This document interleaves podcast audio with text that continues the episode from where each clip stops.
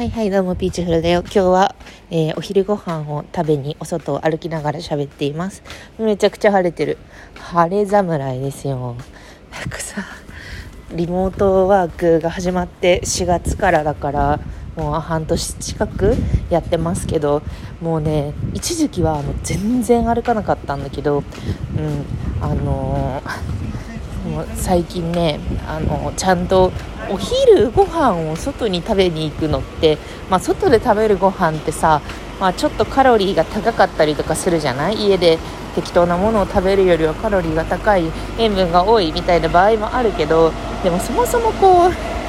食べに行くことで歩くから歩くことの健康効果みたいなところをこうあの鑑みてね外に食べに行こうとね最近思っているところなんですよ。まあまだ暑いとはいえ暑いとはいえややね暑さも収まってきたからねこうやってテクテク歩いているわけでございますクロックスを突っかけてね歩いてますあのさクロックスもうあんまり電車にも乗らないからさ地元駅地元駅にある、まあ、コンビニだとかスーパーだとかランチが食べられる飲食店だとか、まあ、あと保育園と児童館とみたいなそういう行動範囲でねやってるわけですけどもうね人間たち 私がこう主に接するのは30代から40代の子育て世帯の人たちとは接してるんだけどもうほんとね制服みたいにみんなクロックス履いてるからさクロックス履いてるもしくは手羽のサンダルとかね。クロックス。であのだるい。あのそのまま寝られそうな小沢屋さんが限界。母さんワンピースと称した、まあ、T シャツワンピ的なもの。ユニクロで数千円で売ってそうなものとかをさこうみんな着てさ私もご多分に漏れず制服を着用してだらだら歩いてるんだけどついねついにね先日クロックスの取り違いを起こしてしまいましてもううちのクロックスは何の変哲もないの紺色？紺色のネイビーのあの普通のクロックスなんですよね。側面にクロックスって、まあ、ややでこぼこしているタイプのクロックスなんですけどこれねほぼ同じほぼ同じサイズのほぼ同じ色のクロックスでデザインは一緒。を履いている親御さんがいたらしくってで児童館から「ちょっと」みたいな「あのクロックス取り違ったみたいなんですけど違いますか?」みたいな。電話がかかってきてはあってよく見たら違うって思ってさ。うちはこの2 6センチのネイビーのクロックスを夫と兼用で2つ買ってるんですね。で私の足の大きさは2 4センチぐらいで、まあ、夫が2 6センチぐらいでで私はなんかこう いちいち履き替え履き替えたりとかどっちがどっちかなとか考えるのがだるくてでまあなんか4個転がってるうちの2つに足を入れれば大丈夫みたいなそういう雑な運用にしたくってで大きめの2 6センチで2つ買ってるんだけどもうこれいかんと思って絶対にだってこれ購入して2ヶ月ぐらいであの取り違えてるからもうこれから私が生きていく限りこの地域のクロックスに足を入れ続ける 他の人のクロックスに足を入れ続ける人間となって公害と化すと思ってあのクロックスの飾りを買いました。飾りねジビッツっていうんだってこれジビッツっていう名前で商標登録してるんだけどされてるんだけどクロックスのねあのなんかアクセサリーを穴にブシュンってつけるみたいなまあ、そういうのたまにさ見かけるじゃないですかクロックスに飾りがついてるの。あれなんか正直そんなにピンときてなくってあんまり可愛いと思わないなみたいな。しかもすぐ薄汚れるじゃないですかクロックスなんて。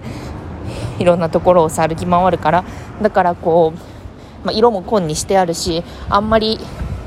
前向きじゃなかったんですけどこのままだったら私は足入れ大臣として地域に地域に害をなす存在となってしまうと思ってさ。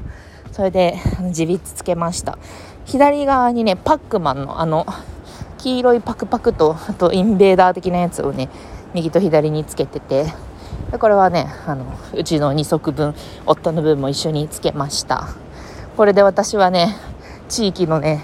人々のクロックスの足を守りました。で私手羽のサンダルも履いてるからさだからちょっと地域の手羽は守られてないんだけど、まあ、夏が終わるからサンダルという季節でもなくなり自然と守られるであろうと思っています。もうね地域によってどうなんだろうな。うちのなんかツイッターで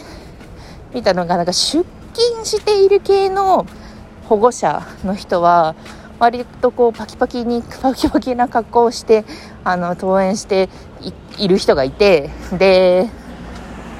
保育園に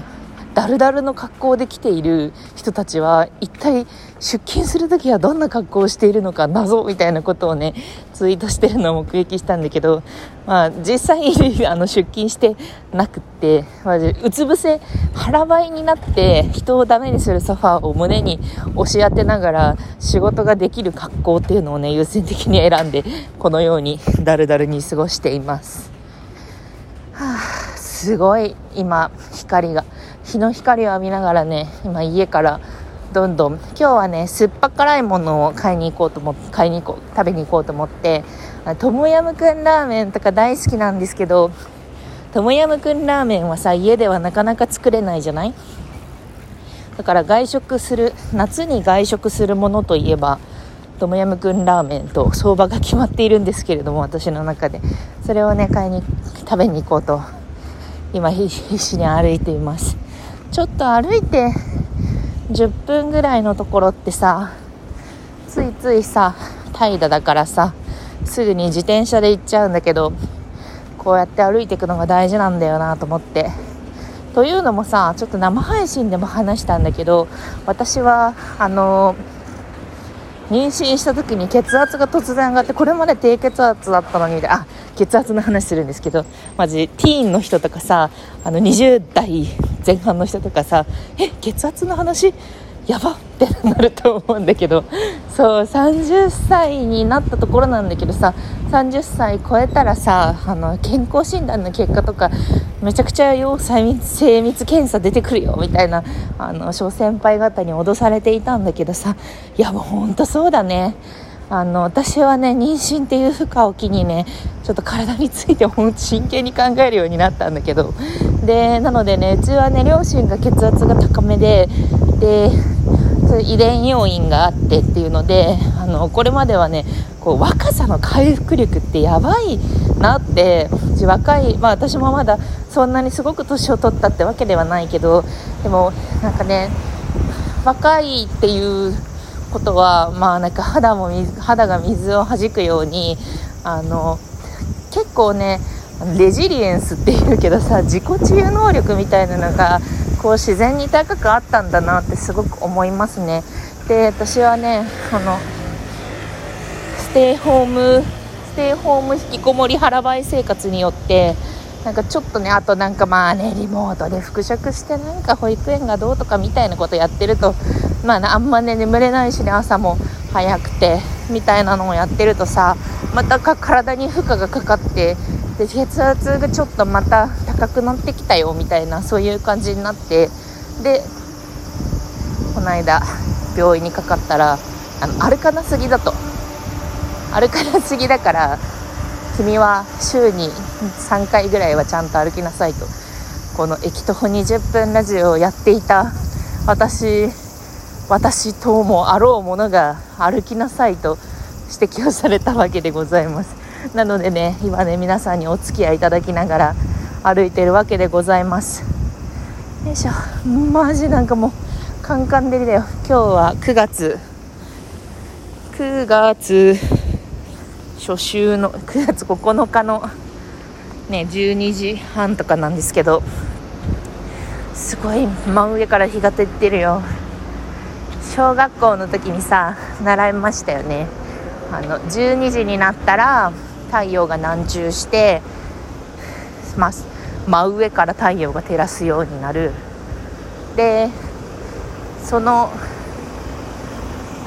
その太陽が地べたを温めてで地面が1時に熱くなる。でその地べたが空気を温めて2時が一番気温が上がるみたいなのをね小学生の時に習った気がするわ。小学生の時に習った記憶って結構覚えてるよね。あの星座の見取り図とかさよく覚えてるな。そういうなんかさ勉強をさすることってさなんか悪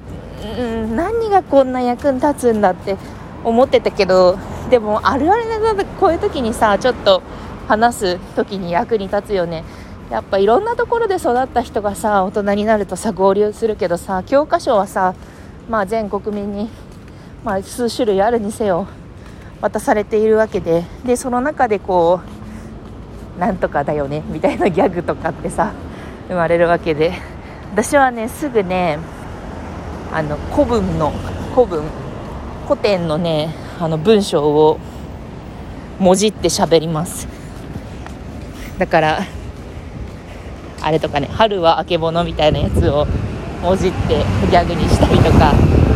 やりますね。あの古典のね暗唱とかが結構好きでなんかずっと伝わってきた文章昔からいろんな人に読まれてきた文章ってやっぱりそれだけで力があってでねあの祇園少女の鐘の音諸行無常の響きありとかさまあなんかそういうのをちょっと入れ替えてあの失恋で辛いことがあった人とかに あの 彼彼に設定した着信音諸行無常の響きありみたいなめちゃくちゃ全然うまくでいいじゃねえか, まあ、なんかそれとかねつんくさんの歌詞を引用して「やつんくさんこう言ってんだけど」って言ったりとか結構引用中ですね。というわけでそろそろねつきそうだな。つきそうだしこのラジオトークも終わりそう。12分っていい設計だね。何をするにしてもちょうどいいね。というわけでこの辺りで。ではね。